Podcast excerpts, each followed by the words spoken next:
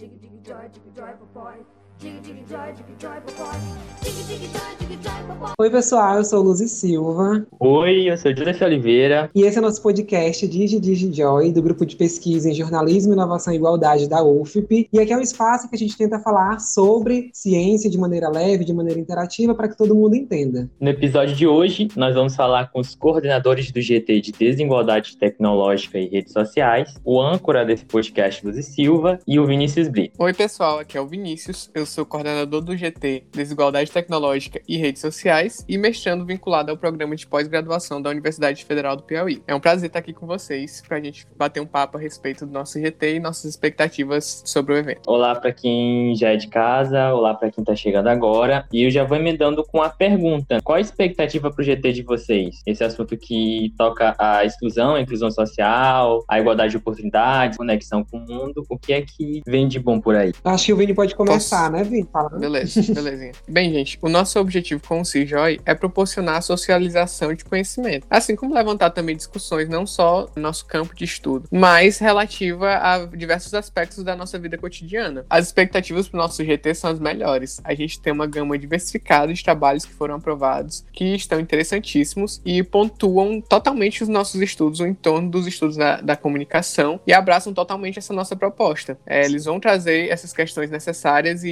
extremamente pontuais para nossa realidade social no Brasil e vão pontuar nossa cultura, nossa política, nossa vida em sociedade. Tá imperdível. A gente tem certeza que será muito promissor, que vai ser um sucesso mesmo. Concordo demais. As minhas expectativas estão lá em cima também. A gente tem recebido muito trabalho bacana. E aí, discutir sobre esses temas, né? Eu concordo muito com o Vinícius, é algo muito, muito importante. E aí, é super interessante a gente ver que todos os eixos do nosso grupo de pesquisa, do nosso congresso, eles acabam dialogando e muito por essas particularidades que eles têm. A gente entrar nessa discussão sobre tecnologia, sobre acesso às redes sociais, sobre o comportamento dessas redes, como que as pessoas fazem uso, quais são as coisas boas, quais são as coisas ruins desses espaços digitais, é algo muito bacana e é muito necessário também. Então, assim, minha expectativa tá muito grande, eu tô super ansioso, tô muito feliz também. Tenho certeza que vai ser um evento incrível. E é exatamente isso, Luzi, porque como a nossa proposta é bem ampla, a gente vai trabalhar uma diversidade de tópicos e uma diversidade de assuntos mesmo. O nosso evento tem essa capacidade de contemplar essa infinidade de, de aspectos relativos a, a nosso campo de estudo. No nosso GT em específico, a gente alcança essa completude porque a gente não pode falar em desigualdade tecnológica e redes sociais sem pensar na apropriação social, sem pensar em condições socioeconômicas, sem pensar em estruturas sociais que estão por trás desses processos que vão se incumbir no nosso dia a dia. Ah, gente, um dia eu quero ser inteligente igual a vocês. É... Que é isso.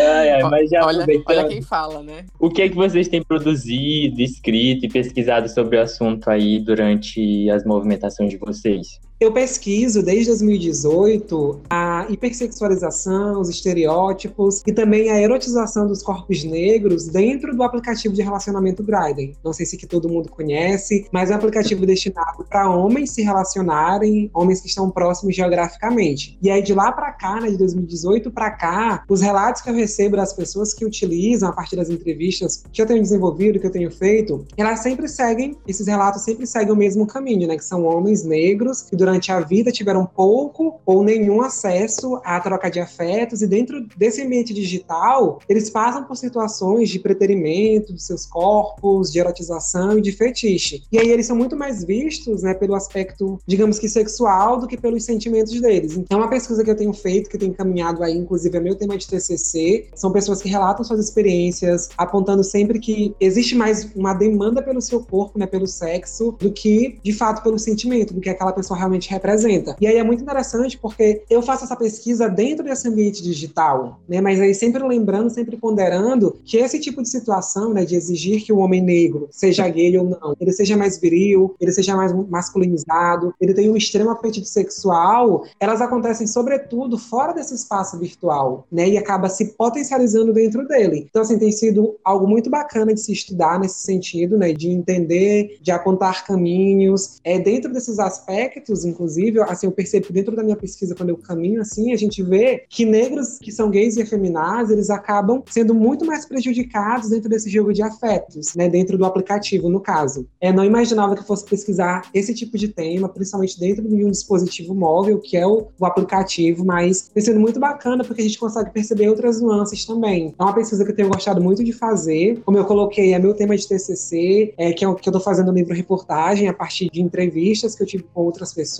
que compartilharam suas experiências comigo em relatos que são muito incríveis, que são tão necessários para a gente entender esse debate. Estou muito feliz com essa pesquisa. Já me metendo aqui na, na pesquisa do Luzi. Pode ficar à vontade.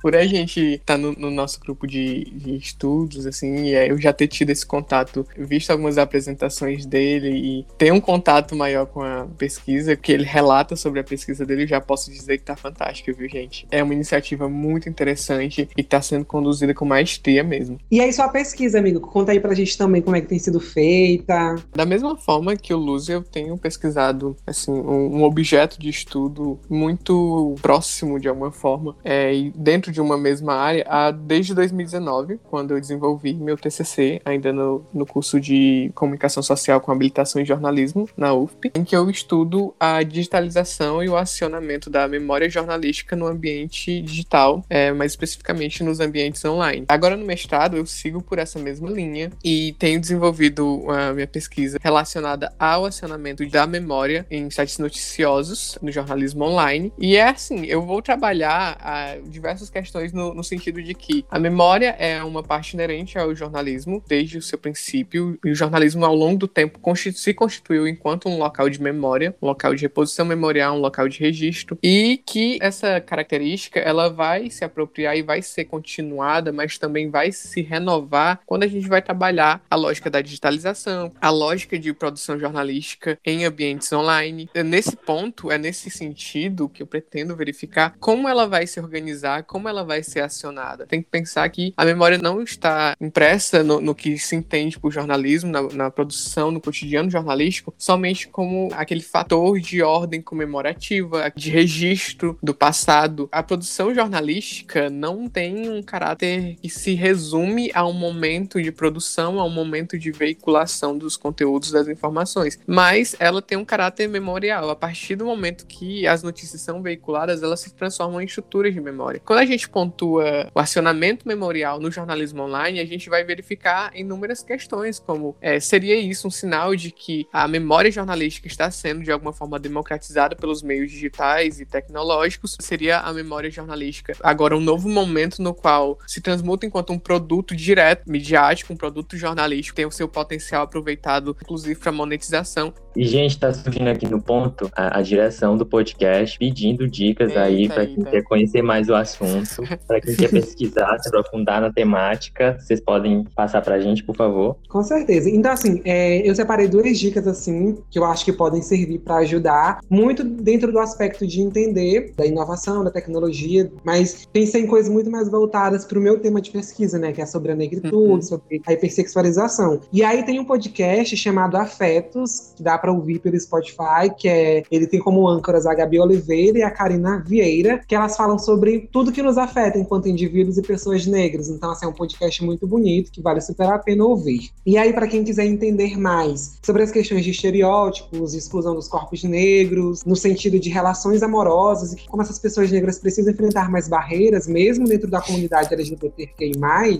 tem um livro do Adrian Santos chamado Cadê a Preta no Arco-Íris? Racismo e Machismo por trás da solidão das POCs. Então, ele é egresso da UFP, né, também, jornalista formado na UFP, que produziu esse livro maravilhoso e vale muito a pena a leitura. Ah, que massa. Eu tive a chance de conhecer o Adrian quando eu estava na graduação e o trabalho dele é, é, magistral, é muito, muito bem feito, muito bem elaborado. E bem, quando eu penso em dar dicas referentes à inovação tecnológica, as questões justamente que a gente vai pontuar no nosso GT, eu penso em algumas leituras que são basilares, sabe? E apesar apesar de algumas dessas leituras se relacionarem muito à produção jornalística, eu acho que elas são importantíssimas para quem vai trabalhar a tecnologia, para a gente ter uma, uma dimensão teórica de um conceito de tecnologia, um conceito de apropriação social de tecnologias e quais os impactos que esse, esses processos têm na, na vida social, no imaginário coletivo mesmo. E eu trago aqui aqui algumas leituras que são muito, muito legais. Eu poderia citar primeiramente o Henry Jenkins, que ele tem um livro chamado A Cultura da Convergência, que é muito bom. Ele vai trabalhar a dimensão dessa convergência tecnológica não somente como algo puramente pautado por é, equipamentos, pautado por técnicas, mas por algo pontuado por questões de ordem social, de ordem psicológica. É, ele mesmo vai falar que a convergência acontece nos cérebros humanos, acontece a partir da apropriação dos seres humanos por parte de tecnologias. Outros autores que eu poderia citar, que tem uma bibliografia maravilhosa, Pierre Levy, que são autores reconhecidíssimos e tem uma bibliografia muito interessante e muito completinha mesmo, assim, são leituras basilares mesmo. E aí, para quem Ah, já está eu- acompanhando a gente, né, pode observar que o Jenkins é uma referência e uma indicação constante aqui dos nossos episódios.